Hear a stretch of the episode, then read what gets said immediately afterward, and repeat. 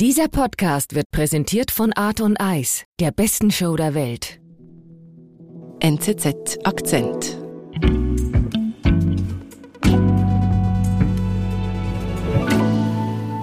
the one and only person who's going to be deciding our futures. My name is Sam Altman, Chief Executive Officer. Optimism. I mean, I was already in love with computer science. We're here because people love this technology. Das ist Sam Altman, der CEO von OpenAI. OpenAI ist die Firma hinter ChatGPT und Dolly. Und Sam Altman ist sowas wie das Gesicht der künstlichen Intelligenz. Developers, also.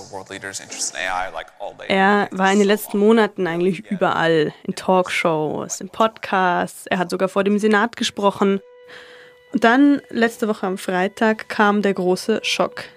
Sam Altman ist als CEO von OpenAI entlassen worden. Warum? Was ist da passiert? Also die offizielle Begründung des Verwaltungsrats war, dass Sam Altman in seiner Kommunikation nicht ganz ehrlich war. Aber diese Begründung war nur vorgeschoben. Seit dieser Kündigung gab es dann ein großes Hin und Her. Es war lange nicht klar, was jetzt passiert. Mit Sam Altman kommt er zurück, ist er für immer weg und am Mittwoch hieß es dann plötzlich, Sam Altman wird jetzt doch wieder CEO von OpenAI. Mhm, ziemliches Chaos. Ja, allerdings. Und hinter diesem Chaos, hinter dieser ganzen Krise, steckt niemand anderes als Ilya Sutskever. Ausgerechnet einer der Mitgründer von OpenAI. Beim Machtkampf zwischen Ilya Sutskever und Sam Altman geht es eigentlich um die Grundsatzfrage, wie man mit künstlicher Intelligenz umgehen soll, sagt Wirtschaftsredaktorin Nelly Keusch. Ich bin Antonia Moser.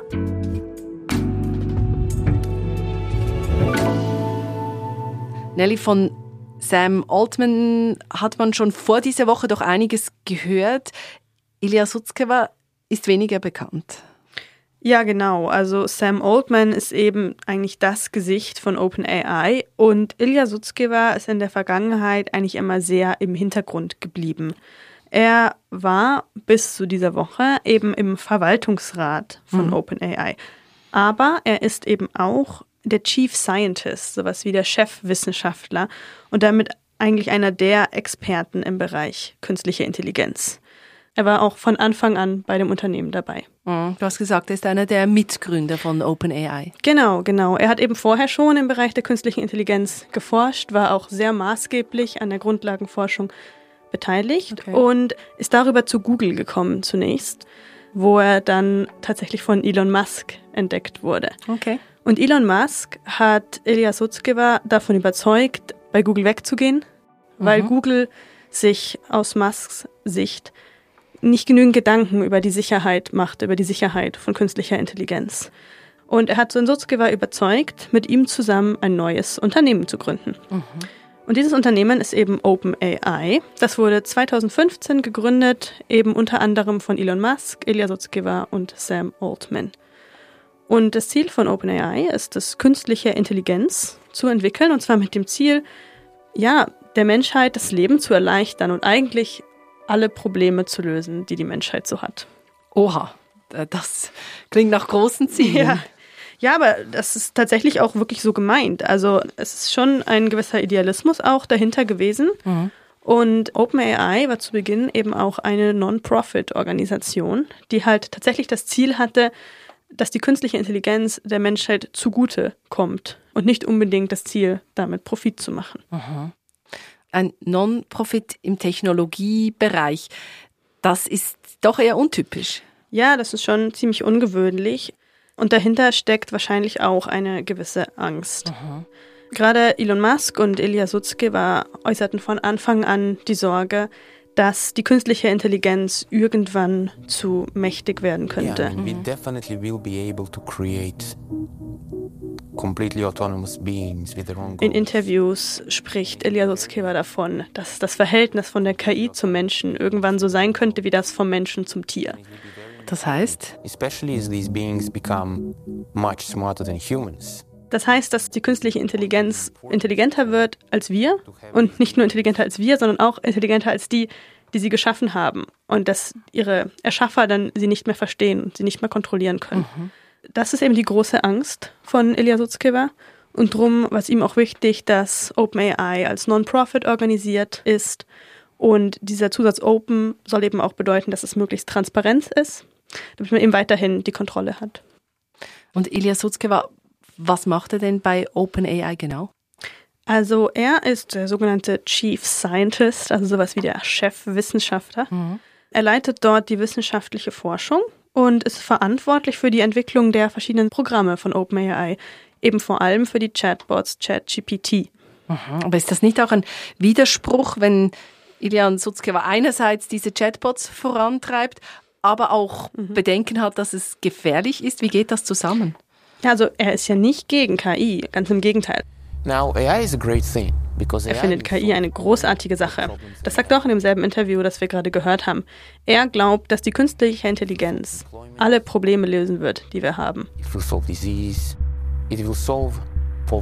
Armut, Hunger, Arbeitslosigkeit. Wird es alles seiner Meinung nach nicht mehr geben durch die künstliche Intelligenz. Okay. Aber ihm ist es eben wichtig, dass man nicht zu schnell vorangeht. Mhm. Dass man während der Forschung, während dem Fortschritt immer auch sicherstellt, dass man die KI unter Kontrolle hat mhm. und dass man sicherstellt, dass die KI dieselben Ziele verfolgt wie die Menschheit. Und gelingt das Ilya Sutzkewa bei OpenAI, da so ein bisschen zu bremsen, sage ich mal? Das ist natürlich nicht so einfach, vor allem nicht in der ganzen Funktionslogik des Silicon Valley. Also diese ganzen Entwicklungen laufen sehr, sehr schnell ab, gerade im KI-Bereich. Mhm. Ähm, es ist extrem dynamisch und es gibt natürlich sehr viel Konkurrenz. Und die Entwicklung von neuen Programmen, die Entwicklung von künstlicher Intelligenz kostet sehr viel Geld. Man braucht viel Rechenleistung, man braucht viel gutes Personal natürlich auch. Mhm. Und bei OpenAI kommt es dann so weit, dass 2018 Elon Musk dort aussteigt wegen interner Differenzen. Mhm. Und in diesem Zuge verliert OpenAI ziemlich viel Geld. Wie wir wissen, Elon Musk ist der reichste Mensch der Welt. Also er ist da Investor und was er geht, zieht er sein Geld ab sozusagen. Genau. Und dann muss der Verwaltungsrat schauen, wie man zu Geld kommt. Es braucht Investoren. Und Investoren können mit Non-Profit natürlich nicht viel anfangen. Mhm. Und so kommt dann die Idee, dass man einen profitorientierten Arm aufbaut, der von Sam Altman geleitet wird. Also das heißt, man bleibt ein Non-Profit, aber macht irgendwie so einen Seitenzweig, wo dann die Investoren investieren können. Genau. Und dadurch kommt dann tatsächlich ziemlich viel Geld rein. 2019 steigt Microsoft bei OpenAI okay. ein. Das ist eigentlich der größte Investor. Und so wird OpenAI von einem Non-Profit-Unternehmen im Grunde zu einem ja, profitorientierten. Wir sind gleich zurück. Art on Ice vom 8. bis 17. Februar in Zürich, Fribourg und Davos. Erleben Sie Dave Stewart von Eurythmics, Natalie Imbruglia, Remo Fora und Marc Storace zusammen mit Weltmeistern und Olympiasiegern auf dem Eis. Jetzt Tickets für die beste Show der Welt sichern auf www.artoниce.com.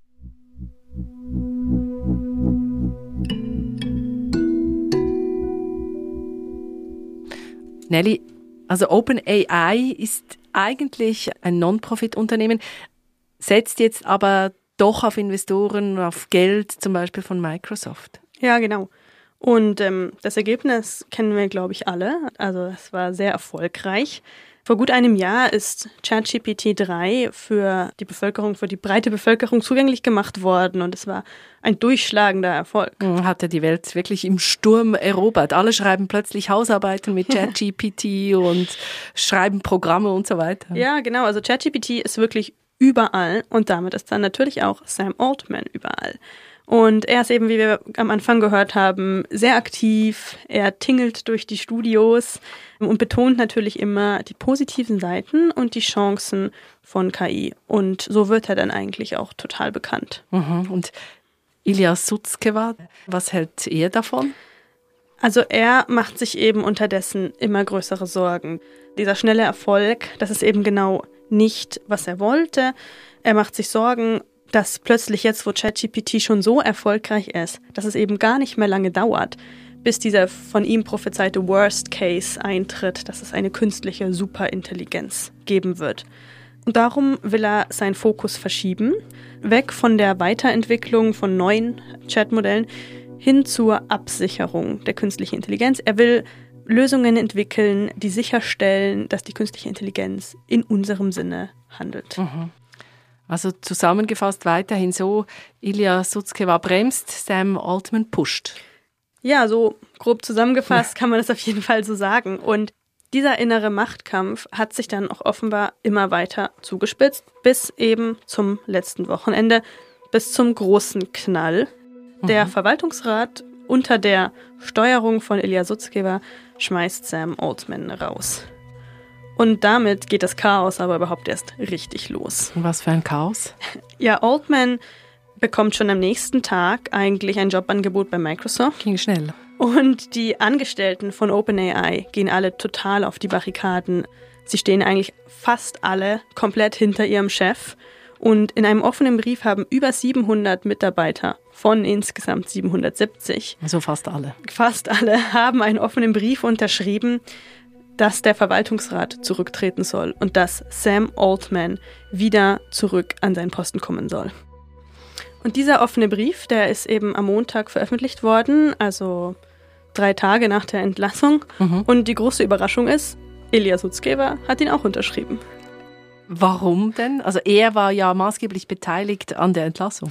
Ja, das war für alle eine sehr große Überraschung. Er war wahrscheinlich selbst ein bisschen überrumpelt von der ganzen Entwicklung. Und ich kann mir vorstellen, dass er den Rückhalt, den Sam Altman im Unternehmen hatte, unterschätzt hat. Und er sagt jetzt auch selbst, er wollte OpenAI nicht schaden.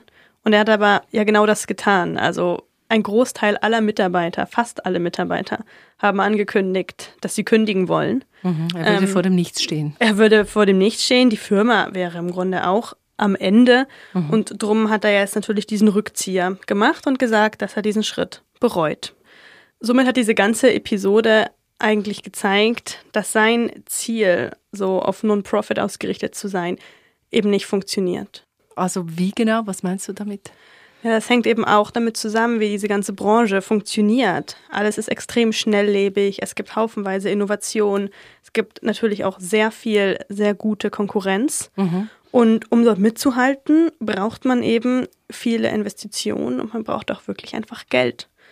Und ähm, das ist als Non-Profit-Organisation einfach nicht umsetzbar. Und jetzt ist ja Sam Altman als CEO äh, zu OpenAI zurückgekehrt. Ja, genau. Also der Verwaltungsrat hat da echt schon wieder eine absolute Kehrtwende hingelegt. Jetzt ist die Frage, wie es weitergeht, weil der ganze Verwaltungsrat, bis auf eigentlich ein Mitglied, ist jetzt nicht mehr im Einsatz. Stattdessen sind zwei neue Verwaltungsräte hinzugezogen worden, externe. Und diese wiederum sollen jetzt, sind jetzt zu dritt und sollen jetzt einen ganz neuen Verwaltungsrat aufbauen. Und da ist dann auch von auszugehen, dass zum Beispiel Microsoft dort noch einen Sitz einnehmen wird. Ähm, was aus Ilya Sutzkewa wird, das weiß man Stand jetzt gar nicht. Aber für die Firma OpenAI ist das schon ein riesiger Scherbenhaufen eigentlich. Also kein Stein blieb auf dem anderen. Es scheint wirklich so, als würden sie jetzt alles umstellen und als würde es dann auch eine neue Firmenstruktur geben. Es ist eben auch unklar, was dann aus diesem Non-Profit-Teil wird. Der jetzige Verwaltungsrat scheint sich dann eher auf Profitinteressen auszurichten. Und das heißt eben auch, dass dieser vorsichtigere Kurs, den Ilya Sutzkewa dort einschlagen wollte, zumindest bei OpenAI vorerst gescheitert ist. Und Sam Altman, der eben auf Profit gesetzt hat, steht als Sieger da. Und das ist dann natürlich auch so, wirft so eine Art Grundsatzfrage auf, die eben jetzt hier bei OpenAI ans Tageslicht gekommen ist, eben wie man mit KI umgehen soll. Ob sie jetzt wirklich stark reguliert werden soll oder ob es jetzt primär darum geht, erstmal vorwärts zu machen. Im Moment hat Team Vorwärtsmachen gewonnen. Also heißt das, es geht jetzt einfach so weiter, je schneller, desto besser, je mehr, desto besser. Das würde ich gar nicht unbedingt sagen. Also es gibt auch viele KI-Forscher, die diese ganzen Warnungen vor einer Superintelligenz für ziemlich übertrieben halten. Die sagen, es ist nicht ganz klar, ob sowas überhaupt entstehen kann und wenn, dann auch wann. Also die Frage, ist so viel Regulierung überhaupt nötig, ist durchaus ziemlich umstritten.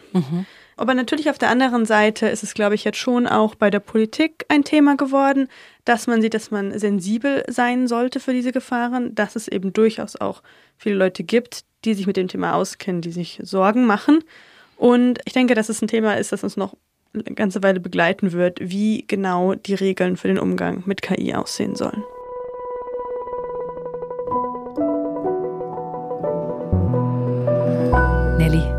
Danke, warst du da. Danke.